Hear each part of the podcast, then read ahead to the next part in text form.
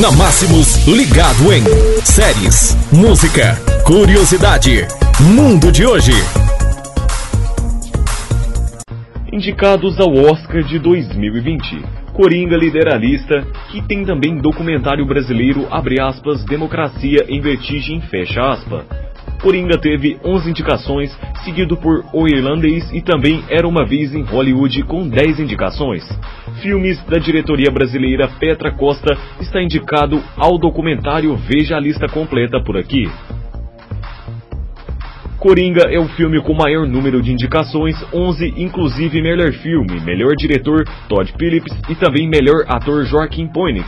Democracia em Vertigem, documentário brasileiro da diretora Petra Costa, que mostra o processo do impeachment da Dilma Rousseff. Também foi indicado. Era uma vez Hollywood, 1917 e o irlandês dividiram a segunda colocação na lista com 10 indicações cada um.